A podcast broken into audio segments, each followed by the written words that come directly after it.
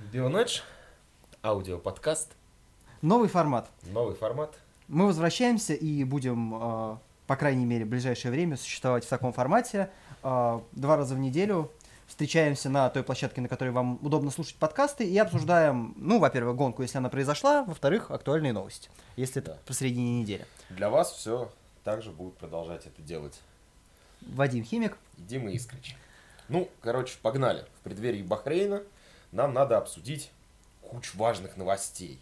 Куч, куч, кучу. А на самом деле даже не в преддверии Бахрейна, а скорее по результатам Австралии. И первую новость ты просто за- закинул исключительно ради того, чтобы меня позлить.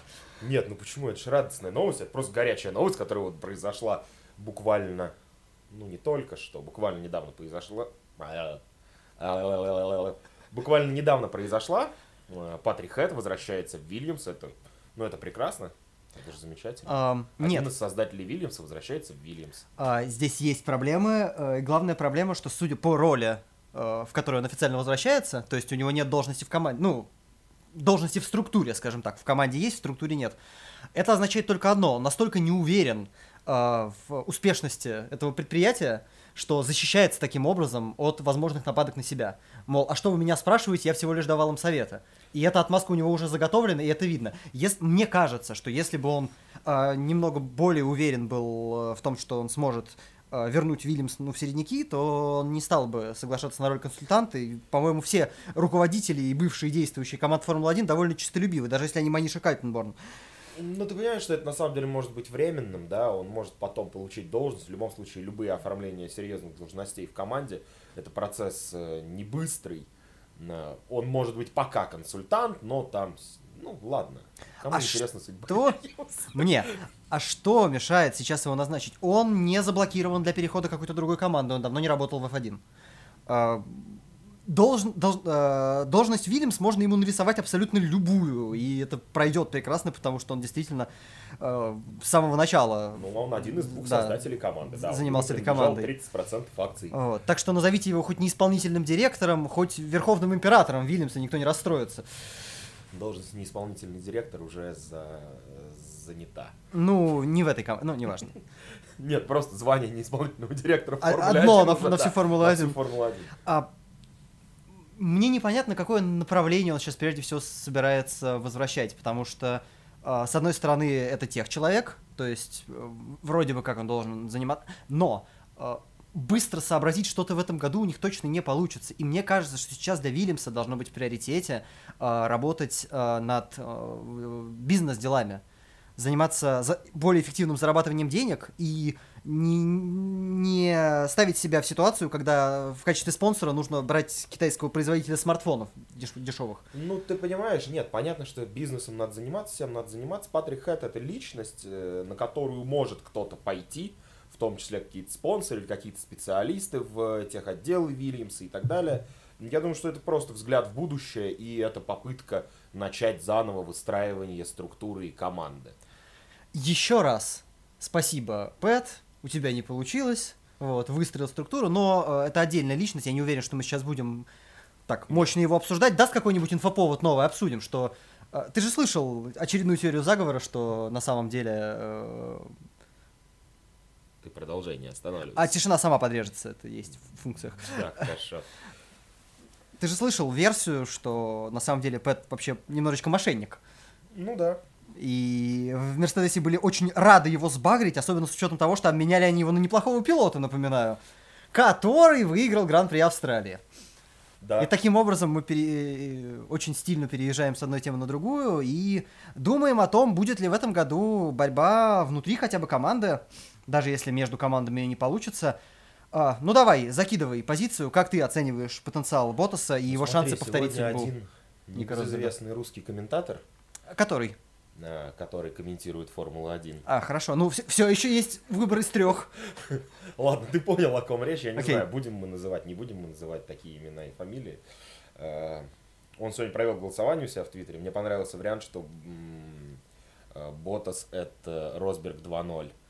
Вполне возможно. Ну, на самом деле я в этом не уверен. Я думаю, что, во-первых, у Льюиса, ну так, во-первых, что мы обсуждаем, да? Э, навяз- Навязывается борьба в Мерседесе между Льюисом Хэмилтоном и Вальтери Ботасом. Э, Ботас очень неплохой пилот. Никогда у меня не было как бы мыслей, что он прям чисто второй номер, он вполне может претендовать на победы. Я его, правда, не вижу в ранге чемпиона, ну, то есть он не выглядит как чемпионский пилот.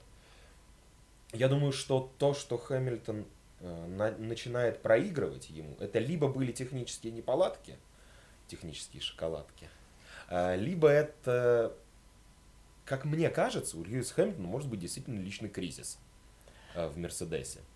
Я не думаю, что это кризис. Я думаю, что это может быть э, довольно стабильное и полезное для Хэмилтона переключение на что-то другое. Хэмилтон, в общем-то, медиазвезда. Вот. Ну. Причем медиазвезда он, пожалуй, больше, чем гоночная. Хотя это главный талант современной Формулы-1. И из-за того, что у него есть куча других проектов, которыми он занимается, он действительно может сейчас меньше внимания сосредоточивать, особенно с учетом того, в какой форме Ботас был в прошлом году. Это может быть и недооценка, и может быть просто сознательное переключение на что-то другое. А у этого есть э, одно занятное последствие. Скорее всего, когда он вернется обратно и будет, в общем, думать только про гонки, ну, вряд ли кто-то сможет что-то с ним сделать.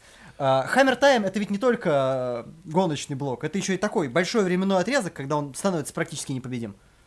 Ты понимаешь, я думаю, что кризис заключается в том, и он начинает концентрироваться на каких-то других проектах, не столько потому, что он хочет концентрироваться на других проектах, сколько потому, что ему становится скучно э, внутри Формулы-1. Да, конечно.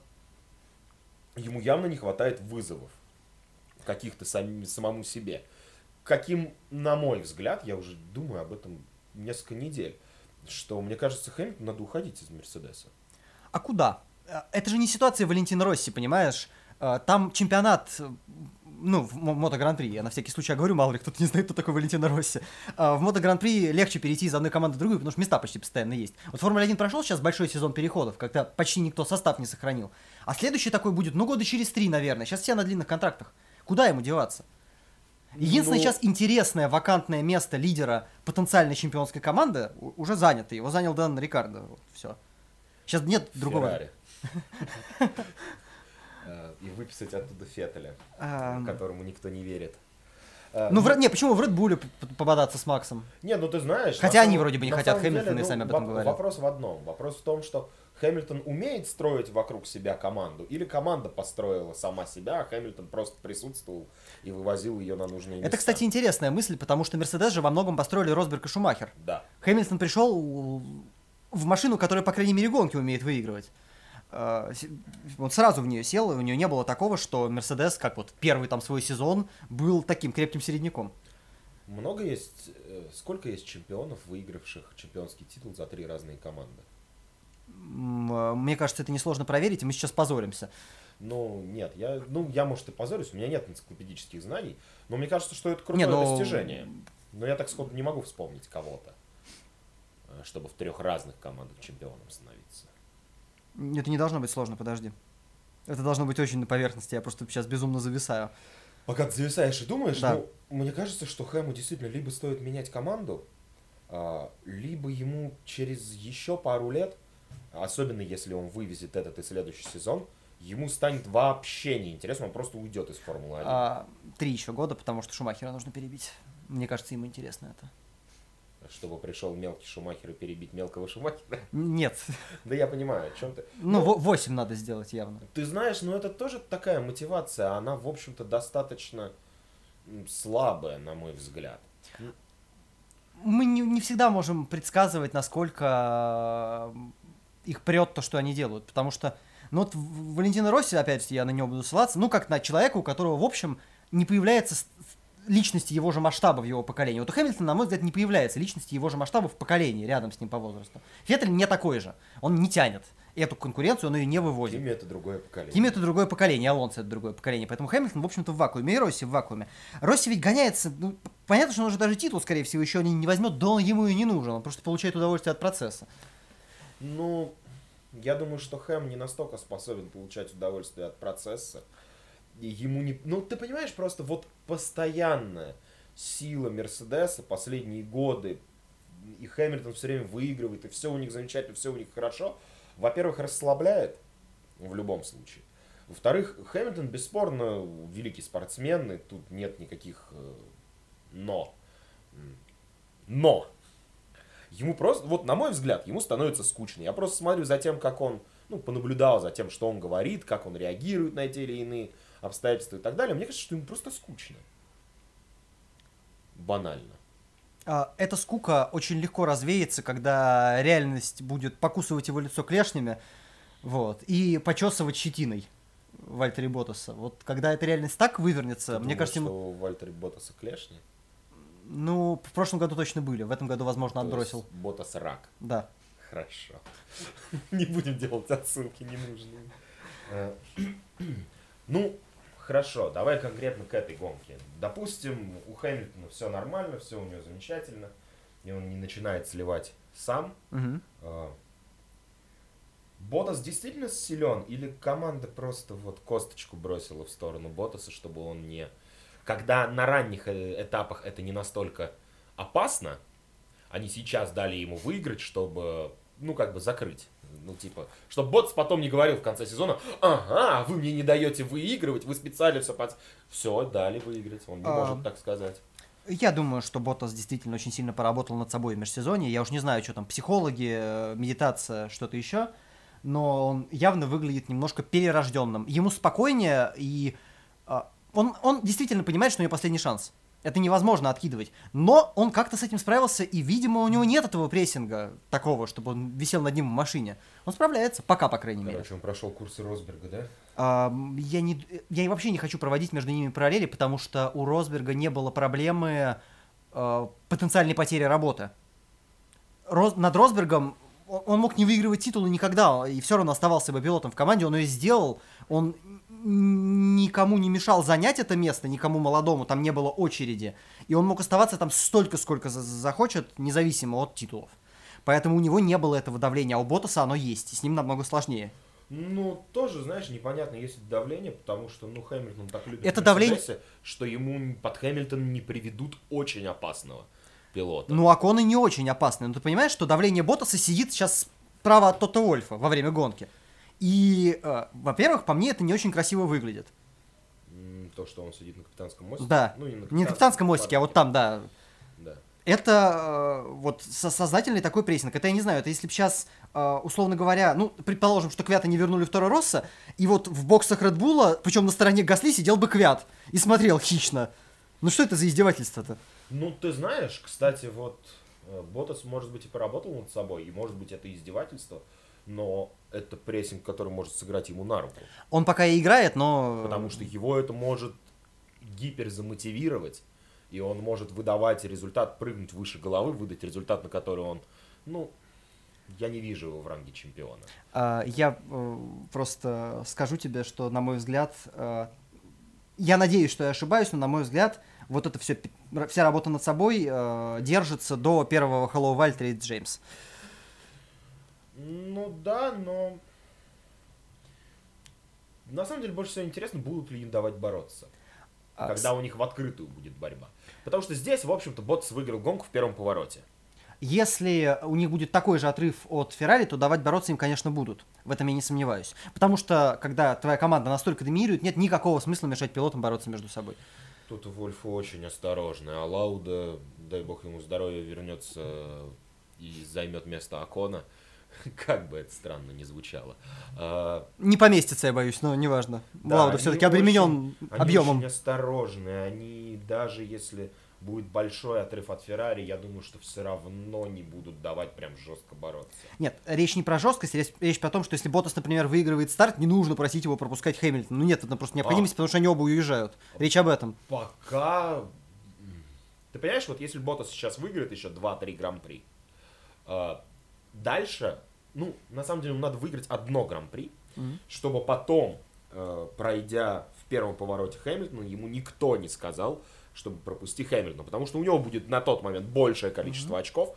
Э, Мерседесу будет нелогично пускать вперед Хэмилтона, ну и никто не поймет, да, то есть если, если у Ботаса будет больше очков, и его попросят пропустить Хэмилтона, а вот если Ботас э, будет набирать э, очки и э, в какой-то момент оступится, сойдет или завершит где-нибудь на пятом месте и сравняется с Хэмилтоном, тогда может включиться командная тактика, потому что, ну, потенциально Хэмилтон держит за номер один. В общем-то, ведь Росберг выиграл титул исключительно из-за поломки, из-за а, одного схода в Малайзии, и по очкам это так и есть. Вот. Каждый желающий может открыть таблицу и увидеть зияющую дыру напротив фамилии Хэмилтона и ну, на пересечении с Гран-при Малайзии и понять, что если бы не этот сход, то не было бы Росберга чемпиона мира. Кстати, очень интересно, как сейчас на самом деле еще будет вести себя Хэмилтон, потому что я не уверен, что Хэмилтон сможет э, спокойно работать под гнетом того, что он не суперзвезда. Либо э, возможен вариант, на самом деле, повторения таки Росберга, если Ботас на это согласится. Допустим, окей, мы даем тебе выиграть титул, иди, а мы посадим Акона. Ну, Ботасу на это соглашаться... Можно, почему нет? Чемпион мира. Он никогда им нигде больше не станет. В, Формуле 1. Ну, Формуле 1 да, не станет. Где-то еще, пожалуйста, там О, Endurance можно. Ты понимаешь, проблема чемпионства Росберга заключается в том, что я, конечно, понимаю, что счет все забудут, э, вернее, игру все забудут, а счет останется. Э, и то, что в истории напротив фамилии Росберг будет э, числиться чемпионский титул, но ну сколько? Я не так много смотрю Формулу-1. Не то чтобы прям очень давно, но какое-то количество чемпионов я за это время видел. Угу. И Росберг это самый незапоминающийся чемпион вообще, как бы, знаешь, всем немножечко насрать на чемпионство Росберга. По-моему, не насрать на чемпионство Росберга только тем людям, которые прям вот с, это, с пеной у рта э, хотят разбираться во всяких нюансах Формулы-1 и, не знаю, чемпионство Росберга нужно только для того, чтобы проводить параллели с Ботасом. Да нет, Баттон был, был бы таким же чемпионом, если выиграл в сходных условиях. Баттон просто еще и выиграл на самовозе и ну, пер первую Баттон как личность более запоминаемый, чем Росберг. Да я бы не сказал. Никакой. Он Баттон тоже достаточно спокойный. И все, а, понимаешь, а, Баттон достаточно а, интересный человек, когда дело касается жизни вне гонок как раз. Там много чего у него происходило, много всяких заметных вещей. А в гонках, ну что ты помнишь из вот таких примеров, чего-то агрессивного, например, от него. Я вспоминаю один, реально один, дальше пропасть. И этот один э, найдешь в голове? Нет. Гран-при Канады 2011 года, когда он, э, да, выиграл, прорываясь с последнего места, но до этого Хэмилтона в стену отправил. А, ну. Вот, вот это был пример агрессии, редчайший. Я просто не помню другого. При том, что... Ну, а такой же пример можно найти у Росберга, пожалуйста. Испания. Ну да. Все. Один раз. Один раз, вот то, то же самое, один раз, когда он, ну, спор, более спорный момент, чем Баттон Хэмилтон, но тоже, так или иначе, контакт с напарником. Нет, два, два, спа еще. Ну и продолжая про Мерседес. Э, что было, ну, продолжая про Мерседес, наверное, плавно переходя на Феррари, или ты еще хочешь? А, чуть-чуть про Мерседес хочу сказать, потому что это очень вяжется сейчас с темой. У меня сейчас появился просто в голове, пока я говорю, сезон мечты. Сезон, сезон мечты э, мой заключается в том, что Бота сейчас выигрывает три подряд – Гонки? Ага. Ну, не три, допустим, не три подряд, но три каких-то ближайших до Испании. Вот еще парочку пусть выигрывает. А в Испании все резко меняется, и Феррари или Red Bull, совершенно неважно, становится быстрее Мерседеса. Но... Что будет тогда? Тогда кто-то будет очень вот. громко кричать, что у него горит пятая точка. Дело не в этом. Мерседесу придется принять достаточно жесткое решение. Если, допустим, отрыв у Ботаса будет на тот момент от Хэмилтона, ну, допустим, очков 25, то есть там одна победа. Очень нерационально будет при ослабевшей машине пытаться вытянуть человека, который так много проигрывает. Рациональнее будет пытаться тянуть Ботаса. Но насколько это вообще возможно, я себе не представляю. Поэтому это самый интересный для меня сюжет, который может сложиться в этом году.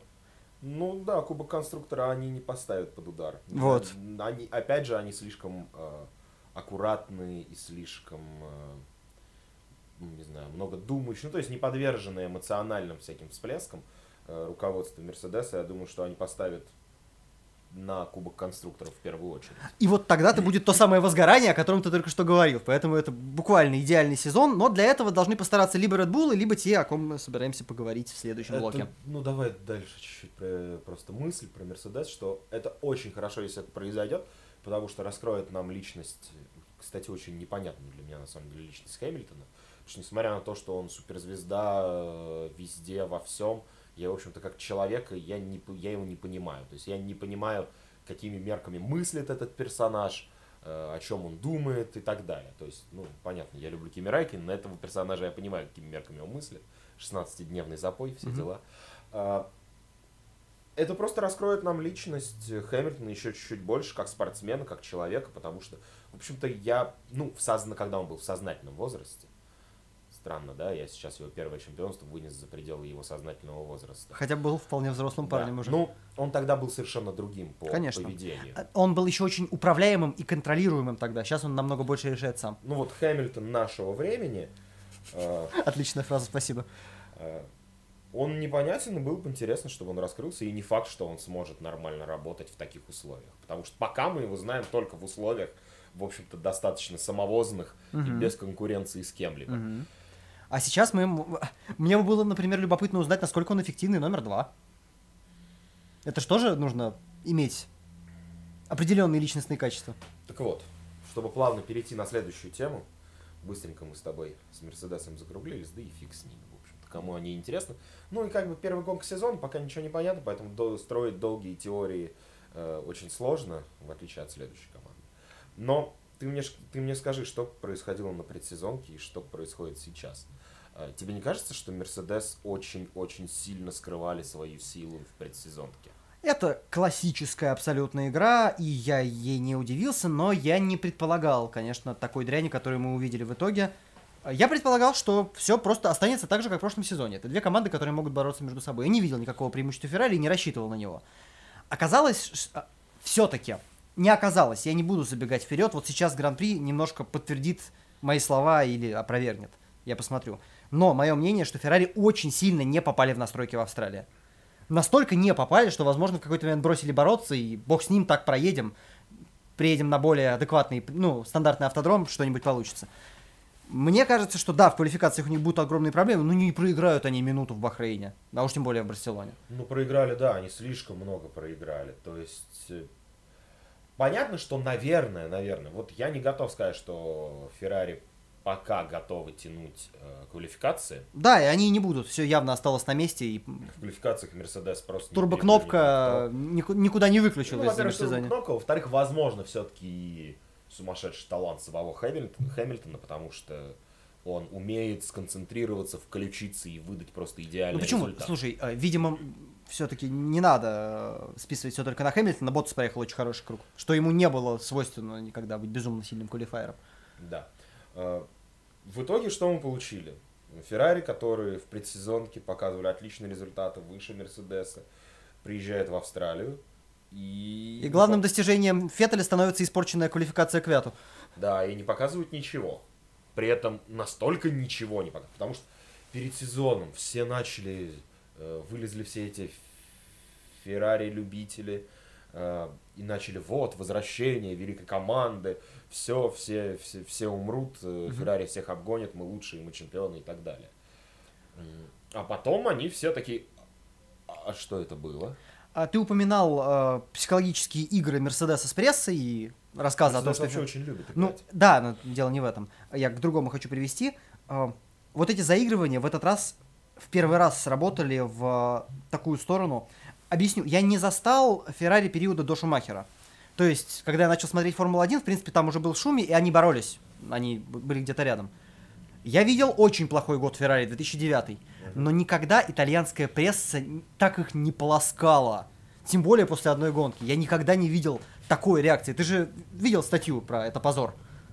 Ну да. Это, конечно, позор, но я видел э, 2009 год, когда Феррари усилиями Кими Райконена, который просто божит в СПА, с трудом зацепила одну победу. Вот. Я видел э, ситуации, когда они на подиум не могли заехать, имея в составе э, чемпиона мира и 20-секундного чемпиона мира. Я видел всякое. Их никогда так не поливали. Сейчас они, по-моему, схватили какую-то внутреннюю патриотическую истерику из-за вот этих мерсовских фраз. И в итоге влетели. Причем Феррари-то здесь совершенно не виноват. Истеричная реакция связана не очень с результатами, а с какими-то непонятными мне ожиданиями от команд. Ну, то есть ты хочешь сказать, что они просто слишком... Не хватило им хладнокровия для того, чтобы нормально выступить в Австралии? Да? Я говорю, это какая-то общая истерика.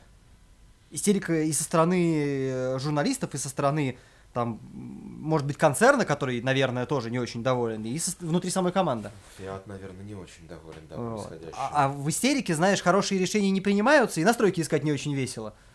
Там, где будет попроще с базовыми, ну, попробуют. Ну, ты понимаешь, это же вот... Это же не проблема Феррари этого года. напомни мне, когда последний раз Феррари были, ну, когда можно было посмотреть на результаты красных и сказать, да, норм, вы там, может быть, Мерседес даже быстрее, но можно было бы э, честно сказать то, что да, ну, как бы видно, работаете, все хорошо, там где-то чуть-чуть не повезло и так далее. Я вообще не помню в последнее время, чтобы Феррари выглядели стабильно. Um, я позволю себе немножко поднять национальный вопрос по этому поводу. А, вы ходите по очень тонкому льду. Нет, не по твоему. А, дело Нет, в том, я что... Понимаю, но просто... Самое... вопросы в 2019 это очень тонкий. Самое спокойное время в истории Феррари, которое я застал, заключалось в том, что командой э, преимущественно оперативно руководил не итальянец. А так, что при Доминикале, что при Аривабена, что сейчас при Бенотто. Не получается.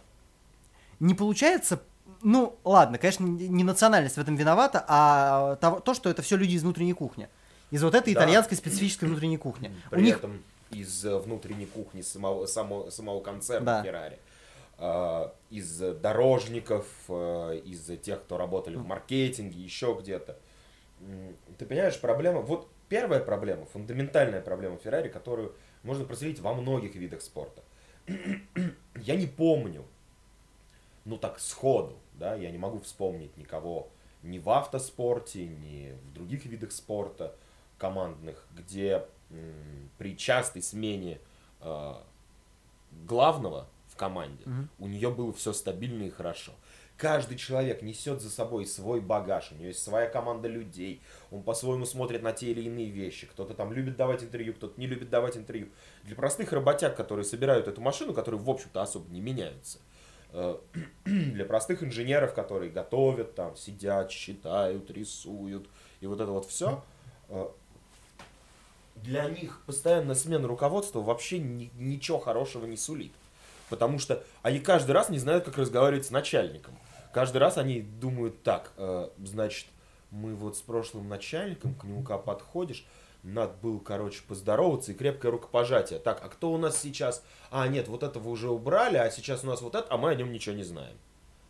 Ну, то есть, это же, это, ну, я понимаю, что, наверное, изнутри там все по-другому, и мы сейчас там, не находясь вот внутри команды, нам очень сложно рассуждать, но мне кажется, что это, в принципе, фундаментальная проблема для любого вида спорта. Нельзя строить программу, про программу, нельзя строить команду, потому что любое построение, выстраивание команды, если ты хочешь, чтобы команда начала побеждать и снова вернулась вот на этот Олимп, там, 7 сезонов э, выиграла, для этого надо долго выстраивать структуру команды, начиная вот от всего чтобы люди верили э, друг другу, чтобы они были уверены в завтрашнем дне и так далее. Я, конечно, понимаю, что в Феррари там нет проблем, никто, ни, никто не боится, что ему перестанут выплачивать зарплату.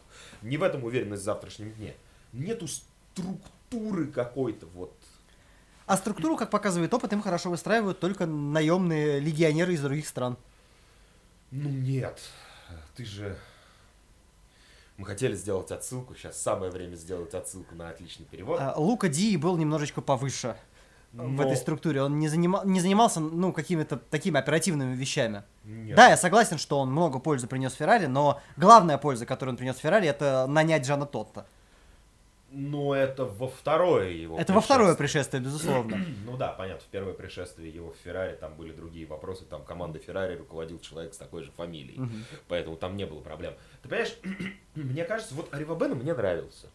Ну, он, он выглядел круто, поэтому, возможно, он мне нравился. Но он был такой, он был э, страстный, эмоциональный, такой очень настоящий. Э, Остальные руководители Феррари, во-первых, таким не выглядят, а во-вторых, видимо, им не хватает вот этой вот страсти. Либо ее слишком много, либо она просто не в то русло. Понимаешь, большие яйца не добавляют очков в таблицу. Даже симметрично своему количеству. Вот не добавляют. Кроме того, что он очень харизматичный, я не вижу каких-то клевых э, решений. Да, бесспорно, клевых решений там не было. Ну, я не вижу ни одной причины того, чтобы Феррари снова круто поехали. А, у них сейчас, наверное, Австралия это все-таки была небольшая ошибка или там что-то пошло не так, в общем, что-то пошло не по плану. Если все будет идти по плану, они, наверное, конкурентоспособны на треке, но они еще в прошлом году были уже конкурентоспособны на треке. Мерседес не то чтобы сильно, сильно ушел вперед за межсезонье. Феррари скорее подтянулись. Но я не вижу ни одной причины, чтобы Феррари выиграл Кубок конструкторов или личный зачет. Зато им очень повезло, что Red Bull э, будет очень несбалансирован в этом году, и у них будет по большому счету, видимо, одна машина. Ладно, Гасли не повезло еще в Австралии, но действительно Ферстаппин пока вот чего-чего а намного сильнее выглядит Ферстаппин, и мне кажется, что Феррари это во многом спасет, что они будут двумя машинами, а Red Bull, в общем-то, одной. Ну, обыграть Red Bull, это, я думаю, что не то, чего бы они хотели. Проиграть Red Bull это еще неприятнее. Помнишь, когда год, когда Вильямс был хорош, и он Феррари укатывал регулярно? Ну, Думаешь, да. они радовались? Это очень сильно мешает. Нет, понятно. Сейчас что... хотя бы этой проблемы нет. Понятно, что это мешает, но Феррари это не команда, которая должна бороться с Red Bull. Ну, как мне кажется. Это команда, которая должна объезжать Red Bull, и в этом им поможет то, что Гасли пока явно есть проблема. Но они будут объезжать не потому, что они молодцы. Вот в чем проблема они вообще не молодцы. Мне кажется, что у них, у них вот проблемы, вот из всего, что я вижу в Феррари, у них проблемы прям на всех уровнях. Да, возможно, это моя личная какая-то неприязнь к номеру один в Феррари, но я и не вижу больше Феттеля в ранге чемпиона. Я вообще не вижу в нем человека, который может привести Феррари вновь на высоты. Он какой-то, он такой истеричный стал. Мне кажется, его добила Германия в прошлом году, когда дома, перед родными трибунами, ну, не в безобидной, конечно, ситуации, но, в общем-то, в достаточно рабочей ситуации просто уехать в стену и потерять все шансы на титул, ну, по факту. Это тр- травматично. И, а, понимаешь, есть люди вроде Ботаса, да, которые видят проблемы, признают ее и с ней работают. Ну, или Квят тоже, который, судя по всему, за год ну, Феррари да. неплохо поработал над собой. По крайней мере, с точки зрения вот морали, не с точки зрения каких-то скиллов э, более практических. Здесь, ну, не всем хватает сил справиться самим. Ну, можно же кому-то обратиться. Ну да, твоя, твоя любимая мысль, что всему, всему пилотону и всей, э, всей Формуле 1 надо ли ходить к психологам а, регулярно. А, нет, Грожану нужно ходить к окулисту, нет. Ну хорошо, да. Только Грожану не надо к психологу, то есть психика у него все хорошо. Да, у него с глазами проблемы. Ладно, Грожану единственному повезло. Да нет, там многих у Ботаса все явно нормально с психикой. Я на самом деле не понимаю э, фетелевский вот этот как правильно сказать-то? Не то, чтобы он гноит своих партнеров по команде, но я не понимаю, зачем ему быть на настолько выше. Хэмилтон, к слову, таким не страдает и никогда не страдал. А, те вещи, которые связаны со, с, внутри, э, с внутрикомандной борьбой и которые, на мой взгляд, были не очень красивыми, это его решение. Самое некрасивое, что он делал, это оттормаживал Росберга в Абу-Даби в свое время. Но ну да, некрасиво. Но с другой стороны, он при этом ну, действовал просто в своих личных интересах. Это не было как-то завязано, что он там в боксах кого-то просил что-то сделать. Ну, возможно, это связано с тем, что Феттель не очень уверен в себе. Да. При этом не очень уверен в себе не по причине того, что ему просто не хватает абстрактной уверенности, которую может ему дать психолог. А может быть причина заключается в том, что он на самом деле не настолько крут, насколько высоко он прыгнул в Редбуле. Да, и, и он, он понимает, понимает, что он никогда так высоко больше не прыгнет. Что он совершил стратегическую ошибку, перейдя в Феррари, и не попытавшись бороться с Рикардо. А с Рикардо были шансы. Дело даже не в стратегической ошибке. Он больше никогда, скорее всего, не допрыгнет до ранга чемпиона.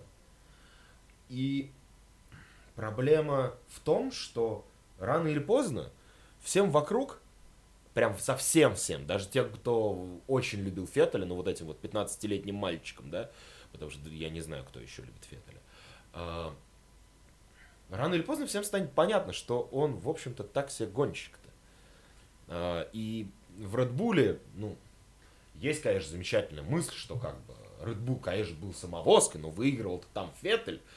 Ну, Марк Вебер никогда не был э, прям суперзвездой Формулы-1.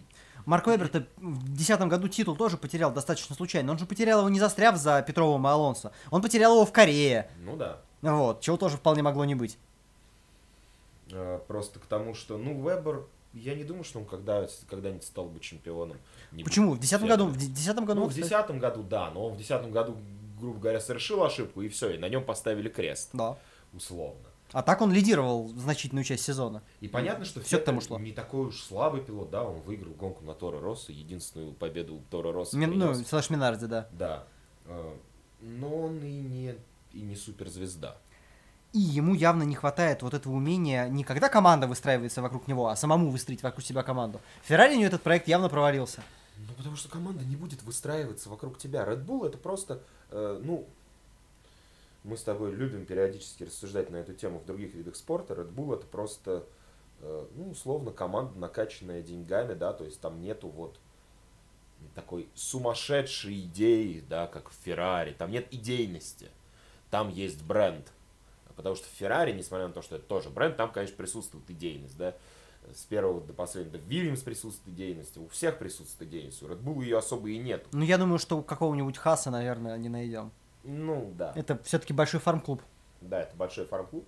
А, И там, не имея вот этой... Он и не воспитался, Феттель, в программе Red Bull каким-то вот... Я не знаю, я не могу придумать сейчас термин для этого. Слушай, а разве это воспитывается? Разве это не должно раньше появляться там в молодежных сериях и так, и так далее? Ну, то есть, причем, я бы хотел обвинить э, в этих бедах Феттеля программу Red Bull, которая его тащила с малых лет до Формулы-1 и везде окружала, оберегала и, в общем, защищала от всего, чего можно. Но есть другой продукт программы Red Bull. э, пусть меня простят формулировку продукт, но я не знаю, как назвать это иначе. Есть Дэн Рикардо, который вполне сейчас взялся э, строить команду вокруг себя другую. И мне кажется, что у него шансов намного больше.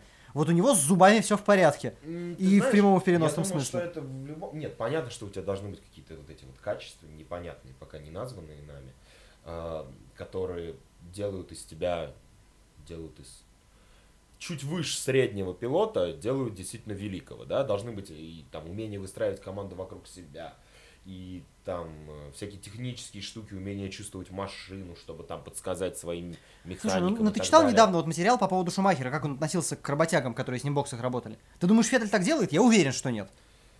Феттель это какой-то вот, он выглядит как супер золотой ребенок. До сих пор, хотя сколько ему лет, он старше, чем я, по-моему. Да. Он выглядит как супер золотой ребенок и ведет себя так же, он реагирует, он на все обижается, на что-то реагирует как-то вот по-детски, по-школьному. Он точно так же по-детски, по-школьному поступает. Мы помним его замечательные поступки. Маневр в Баку, например. Например, да, например, маневр, маневр в Баку, потому что, ну, ну, ну что это? Я такого тысячу лет не видел. Ну, нет, я видел это в том же, э, типа, в соседнем промежутке времени с Пересом и Сироткиным, но от Переса больше просто можно ожидать всякого странного.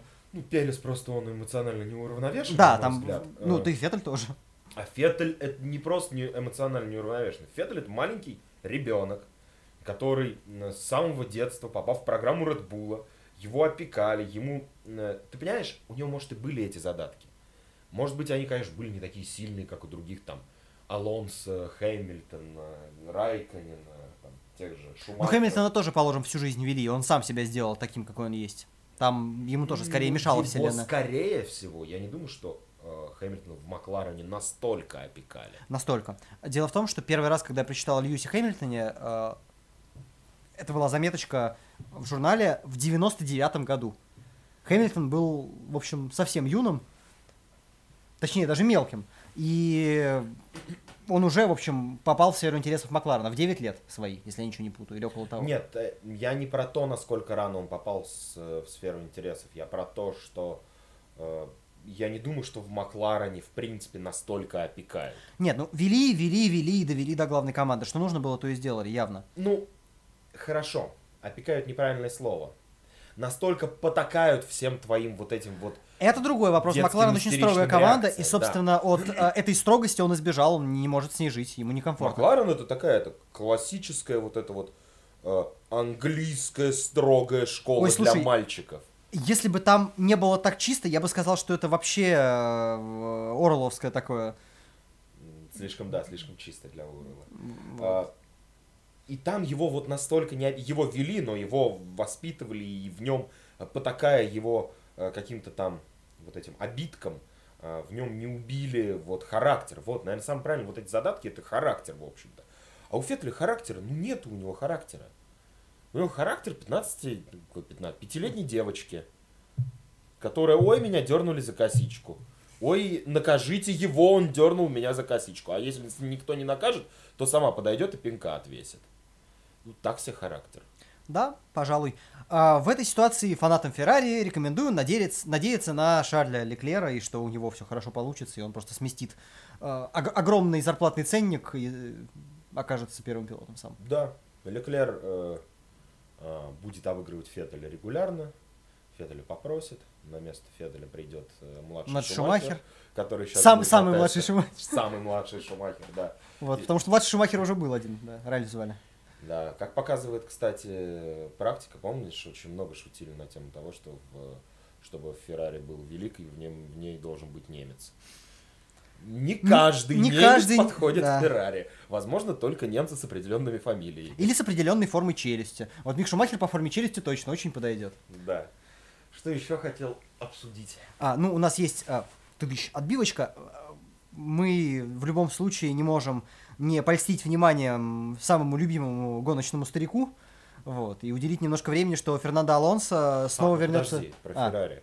А, ты про Феррари еще хочешь, хорошо? Да. Мы с тобой обсуждали, что вот нужны м, люди, и, там, иностранцы, чтобы руководили Феррари. Нужен человек, нужен стержень и характер, который руководил бы командой. Который мог бы взять все вот, вот так вот. И те, у кого нет яиц, все равно все это сжать в своей ладони и заставить это все работать.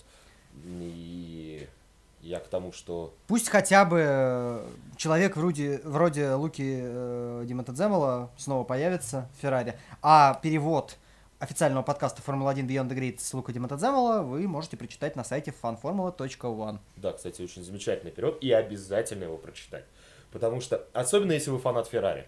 Особенно, э, неважно, фанат... Нет, мне кажется, что если ты фанат Феррари, ты обязан прочесть этот э, перевод, э, чтобы понять, что за проблемы сейчас у тебя внутри команды, потому что там э, Монтеземоло описывал э, при своем втором пришествии в команду, он описывал, в какую условно разруху в команде он пришел, где никто не понимал, чем им заниматься.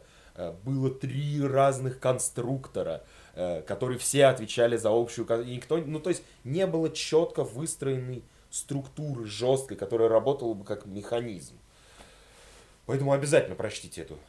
этот, ну, Это, статью, это не перевод, статья, это да. перевод, и Это перевод, в общем, со звука. Поймите, в чем. Вот. Тем более, что читать перевод будет намного приятнее, чем слушать оригинал, потому что э, Лука Ди явно немножечко тормозит, э, когда говорит по-английски. И слушать его сложновато. Да. Вот. Ладно, будем потихоньку на более веселые э, вещи переходить, Потому что, потому что разговаривать про провал это в принципе не очень весело. Потому что Фернандо Алонсо это всегда весело. Да, с момента шезлонга это стало очень весело. Я понял, что нужно перестать там переживать за его судьбу и просто наслаждаться остатком его карьеры. Слушай, а шезлонг, вспомни, пожалуйста, хронологию событий. Шезлонг произошел после того, как его током ударило? Ам, я не помню, в каком году его ударило током на тестах, в 15 или 16 не могу сейчас вспомнить. Поэтому я ну тебе- давай предпол... Ну, я тоже Мгм. сейчас четко не могу вспомнить. Если его ударило током до шезлонга, то мне кажется, что удар током пошел ему только на пользу. Он стал гораздо веселее, как минимум. Он- Возможно. Сколько? Ну, на нем уже там мема 3, наверное, построено разных. Господи, да Формула-1 сама признала существование этого мема, когда они на каникулы уходили, и в Венгрии поставили этот шезлонг, чтобы он в нем полежал. Вот, то есть, ну, Фернандо явно стал веселее. И сейчас, вот, кстати, еще одна чуть-чуть маленькая отсылка к нашей теме про Феррари. Ты понимаешь, что Фернандо ушел из Феррари, Мгм. и у него как будто жизнь прям лучше стала. Нет, понятно, что у него было очень много проблем с Маклареном, и он там очень много жаловался. Вообще, этим он немножечко бесит своими постоянными жалобами на все вокруг. То есть, когда я выигрываю, я такой, а, да, я классный, я замечательный. Когда что-то идет не так, вы все плохо собрали мне машину. А, он, по крайней мере, не лукавит, он такой всегда. Да, да. Он бесспорно такой всегда, но мне кажется, что когда он ушел, ну, вот первый его шажок к более спокойной, какой-то веселой э, жизни был, когда он ушел из Феррари, а второй его шажок был, когда он ушел из Формулы-1. Вообще такое впечатление, что э, для Алонса, для вот его поведения, характера, Фе- Формула-1 прям действовала очень плохо. Она его прям угнетала. И не исключено, что Макларену все еще придется его возвращать, несмотря на все, что ты сказал. Да, Потому что Макларене явно не очень довольны Сайенсом на первом этапе. Вот, Норрис, э, ну, выстрелил, по крайней мере, в квалификации и немножко попадался, потолкался. И он дебютант, спроса с него мало, он продукт программы, он не наемный, он свой, и его готовы и подождать немножко. А Сайенс это дорогая игрушка, занятая в очер- в очередной раз кем-то у Bull, вот, которая пока не дает то, чего от нее ждут. Соответственно, призыв Алонса, пусть и на шинные тесты, и формально это никак не связано там с разработкой машины, это такая аккуратная попытка, примерка того, как это могло Ну, бы работать. почвы, например. Да. Как, как, а как кто отреагирует, а что будет, а вот, ну, есть ли интерес у самого Фернанда? Ты знаешь, я думаю, что на самом деле у самого Фернанда есть интерес. Он сейчас, ну, во-первых, где он только не катается. Вообще, мне кажется, что э, Фернандо, э, принципе, ничем, кроме ездой за гоночными машинами, не занимается. Ну, это прекрасно. Ну, то есть он, он здесь на тестах на следующий день летит, участвует в какой-то гонке, потом еще куда-то летит на какие-то другие тесты. Просто... Слушай, бы- это нормальная жизнь гонщика, ну, из каких-нибудь 70-х. Это прекрасно. Нет, это понятно, что это нормальная жизнь гонщика, и это замечательно. Я только рад за Алонсо, что... Но... То история с Кубицей очень всех напугала, и теперь э, контракты настолько кабальные, что не дают людям возможности развлекаться вообще в свободное от формулы время. Это же ерунда. м, Ну, господи, ну человек может и в ванной себе шею свернуть. Ну, это да. Человек может и на горных лыжах неудачно покататься. Запросто. И Э, ставить из этого искусственные барьеры и запрещать людям что-то делать, позвольте людям вообще получать удовольствие от жизни. Они картинку начнут давать более яркую, более интересную. Ну, это да. А. Что-то хотел тебе сказать. Умное такое. Ну, подумай еще. Про, Фернандо, про Фернандо Алонсо. Он же в тестах готовится к Дакару. Мгм. Сколько ему лет? Ну, под 40. Я, я не помню точно, к сожалению. Сколько сейчас там? 30 сколько? Не, он, Ну, конечно, крутой, классный спортсмен, но откуда столько сил у дядьки? Слушай, а ты думаешь, что ты в 40 лет будешь себя очень плохо чувствовать? Я думаю, Я что... уже в 30 не очень себя чувствую. Но я не думаю, что твое самочувствие в 40 будет принципиально отличаться от нынешнего. Нет, это понятно, бесспорно.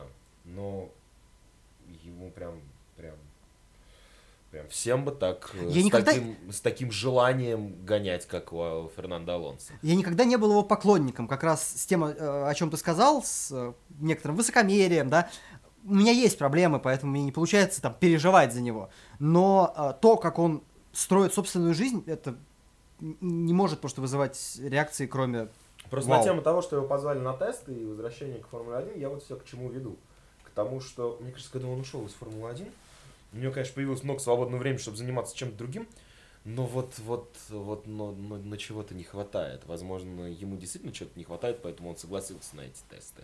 Ага, Макларену теперь будет не очень хватать Хонда, вероятно, и выяснилось, что дело-то, в общем, было не... в- Да, да. Интересно, если Алонсо вернется в Макларен, на кого он будет жаловаться, если нет уже Хонды? О, я думаю, что он найдет на кого жаловаться. Ты понимаешь, там будет еще больше молодежи, которая ему буквально годится в сыны. Вот, ну или в дочери, если там, не знаю, какой-нибудь... Вообще ведет себя как... Вот ему 40 лет, Мгм. он в полном расцвете сил. Ну, около 40 Да. лет, да. Я точно не помню, ты точно не помнишь. Он в полном расцвете сил, он везде гоняется, он прям такой молодец, такой классный, а ведет себя как старый дед. А, понимаешь, Постоянно чем-то недоволен. у него а, последние годы карьеры был самый важный атрибут старого деда. Разваливающийся драндулет. Да, это хорошо. А когда у тебя есть драндулет, сложно вести себя иначе. Ну, Хим, ну представь себе за рулем вот этой инвалидки советской. Ну, вот ты как бы выражался? Ну, я думаю, что примерно так же, как Алонсо. И говорил бы совсем не Ты про тоже во фор... всем винил Хонду? Да, обязательно. Э, Нет, ты, ты бы винил проклятых пиндосов, скорее всего. Но это не важно. Ну, в общем, ту же Хонду, неважно. А, плюс э, ты бы выражался явно менее цензурно. Алонсо всего лишь, знаешь, про движки от Формулы 2 говорил. Ну, GP2 на тот момент. Это еще довольно так, нормально. Он, ну, во-первых, вряд ли так хорошо владеет русским языком, чтобы отправить по нужному адресу. Вот. Во-вторых, в эфире. Ну, в общем. Я, я его пони- В этом я его полностью понимаю. Ну, то, что он возвращается на тесты и, возможно, вернется в следующем сезоне в Формулу, в следующем сезоне в Формулу-1, я абсолютно не против, пусть делает, что хочет, там, взрослый дядька, не мне ему указывать. Э, Пусть одновременно гоняет в э, Индикаре, Дакаре э, и Формуле 1. Не знаю, как он будет это совмещать, но он справится. Я бы предложил ему еще добавить ралли-кросс и пару этапов Наскара. А, еще Endurance, А, а, ну это у него и так есть. да. Он... Если ФИА будут вести себя хорошо, как хорошие мальчики, а не как плохие мальчики, и не будут в один уикенд, ну, понятно, что не ФИА распределяет календарь э, американских гонок, но они сделают так, чтобы в одни выходные не совпадали э, гонки Формулы-1 и 500 миль Индианаполиса, и желательно еще, чтобы в этот день не совпадало 24 часа. э, Ну, Лиман в эти даты не попадает и так. Да. Он в, июне просто. то есть замечательная мысль. Я предлагаю Фернандо Алонсо вернуться и выиграть все три гонки за один сезон. Мне кажется, все-таки это почти невероятным. Ну, я думаю, что рано или поздно Даже если, даже если разведут календарь. Да нет, а никто не задается такой целью. Ты видишь, у молодняка Ну да, кстати, очень даже неплохого, и им не интересно. Им просто буквально неинтересно. Они вот едут по карьерной линии, им там хорошо, а отходить в сторону им не очень прикольно. Ой, сейчас просто заговорили с тобой, как старый дед. Формула-1 уже не там. Формула-1 очень- Интересно. Вот это вот все. Формула-1 очень даже та, и автоспорт в целом-то тоже в порядке. Просто, ну, не всем дано быть Фернандо Алонсо. Ну это да, это бесспорно. А, о чем еще? На сей бесспорной ноте можно закругляться. Нет, ну подожди, закругляться рано. Надо. Каким мы с тобой, как э, у нас же новый формат. Я предлагаю новую глупую идею для нового формата. Почему ты не предложил ее заранее? Но продолжай. А, давай подведем итоги нашей беседы. Значит, всем к психологу. Мгм. Это обязательно. Кроме горожана. У него Горожану хорошо, ему окулисту. окулист, Да. А, Значит, э, Хэмилтону мотивации. Э, Феррари руководителя Мгм. нормального. А, Что еще? А, Бот- Алонсо. Ботасу не слышит Джеймса. Да. А, Алонсо все прекрасно, замечательно. Продолжай э, заниматься, чем занимаешься. Э, Вильямс, Вильямс маловероятно спасти. Да? Да, к сожалению, да. Да, это грустно. Я не конечно. счел, Да э, нет, Вильямс спасти, я не думаю, что Вильямс когда-нибудь исчезнет. Я думаю, что до этого недалеко. Ну, хотя да, при нынешних результатах до этого может быть недалеко. Мы с тобой знаешь, что не обсуждали? Вот неожиданно мы с тобой даже за пределами записи не обсуждали. Как ты относишься к новой э, реинкарнации Заубера? К тому, что они стали Альфа-Ромео, Да. а, я хочу только одного. Чтобы э, в момент, когда перестанет интересно, когда бренду перестанет быть интересно находиться в F1, Альфа-Ромео, чтобы Петр Заубер еще был жив. Снова выкупил это все обратно за 1 евро и продолжил славную историю команды Заубер из Хинвилла. А, Как ты думаешь, а, может потенциально Альфа-Ромео стать настолько интересно, что они поднимутся вот в топ-3 Нет, им не дадут этого сделать. Феррари? Их просто не будут настолько накачивать деньгами, чтобы они вылезли в топы, да.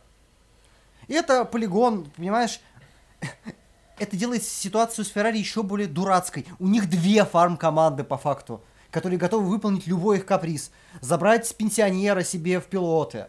Вот, обкатывать какие-то новинки, тестировать разные концепции там в начале сезона и так далее, и так далее, и так далее. Им не помогает даже иметь наличие двух фарм-команд. Сколько брендов принадлежит Фиату? Довольно много. Хватит на то, чтобы выкупить все команды Формулы-1? А, я думаю, что если когда-нибудь Феррари решит уйти из Формулы-1 и создать альтернативную серию, чем они часто угрожают, и будут угрожать в этом году, потому что будет обсуждаться новый, новый договор согласия. У них, у концерна Fiat, хватит брендов, чтобы заполнить стартовую решетку тем же количеством команд. Нет, я А предлагаю... если не будет, то докупят. Я предлагаю просто постепенно вот команды с маленьким бюджетом покупать, переименовывать, ну, может, даже не переименовывать, э, ну, чтобы Вильямс, например, сохранилось названием. Делать просто фарм команды Феррари, пока во Ты всей знаешь- Формулы-1 не останется Феррари и ее фарм И команд. если когда-нибудь я увижу в заявочном листе на сезон название Вильямс Феррари, боюсь, у меня случится инфаркт. Ну, а если это будет, э, не знаю, что еще принадлежит Фиату? Мне от Вильямс Тойот это плохо было, но не настолько. Вильямс Феррари бренд, хуже. который принадлежит Фиату, что-то в голову не приходит ничего так сходу. А, так можно его купить. А, Да, АвтоВАЗ. Нет, ну можно купить какой-нибудь экзотичный бренд. Дачу, например, купить в Румынии. Вот. Ну Представляешь, да. если в Формуле 1 будет дача? Это так классно. И Фернандо Алонсо Да. на своем стульчике. Вот. А еще я предлагаю им купить Volvo, потому что Volvo решил с этого, кажется, года уже ограничить скорость своих дорожных машин. Да. Потолочных. Да. Вот. Из-за этого я теперь понимаю, что ни в какой следующей гоночной игре Volvo просто не появится, потому что смысла нет, и они явно будут сами против. Вот, можно купить Volvo и перевести Volvo в Формулу-1. И Volvo даже в Формуле-1 не будет ездить быстрее 180 км в час. Чем не развлечение это? Ну только Volvo может выиграть сезон, не ездя быстрее 180 км в час, потому что очень надежные. Да. Они никогда не сломаются. Ну ты помнишь, почему Вильнев ездит на Сафран? Потому что это удобно. Да. Все. Э, да. А, это была отсылка к замечательному рекла- рекламному ро- ролику, который многие наши слушатели, скорее всего, ну просто не застали хронологически, потому что тогда, когда он выходил, интернета не было. Но тем не менее, э, забейте просто в поисковик э, Жак Вильнев, Рено Сафран. Вам найдет совершенно очаровательный рекламный ролик, но в следующем выпуске нашего подкаста я вам обязательно расскажу, как бы я сделал этот ролик еще лучше. Ладно, давай закругляться. Да, спасибо всем Не будем придумывать какое-нибудь мерзкое слово на концовку. А нет, не будем придумывать мерзкого слова на концовку. Спасибо большое всем, кто нас дослушал. Увидимся, услышимся. Простите, Подожди, непривычно. Нет, нет, нет, стоп. Важно, важно. Кто выиграет? Топ-3 по результатам Бахрейна. Ты монетку сейчас хочешь подкинуть, серьезно? Нет, ну мне просто интересен твой прогноз. А, Сбудется, не сбудется. Сбудется, не сбудется. А, допустим, а, я поставлю подиум Леклер, Хэмилтон, Верстаппен. Да, Хэмилтон я заменю на Ботаса, чтобы был совсем неожиданно. Отлично. А на этом Бионедж прощается с вами. Услышимся после гонки и поболтаем о ней. И я тизернул еще одну штуку про рекламный ролик. Хорошо.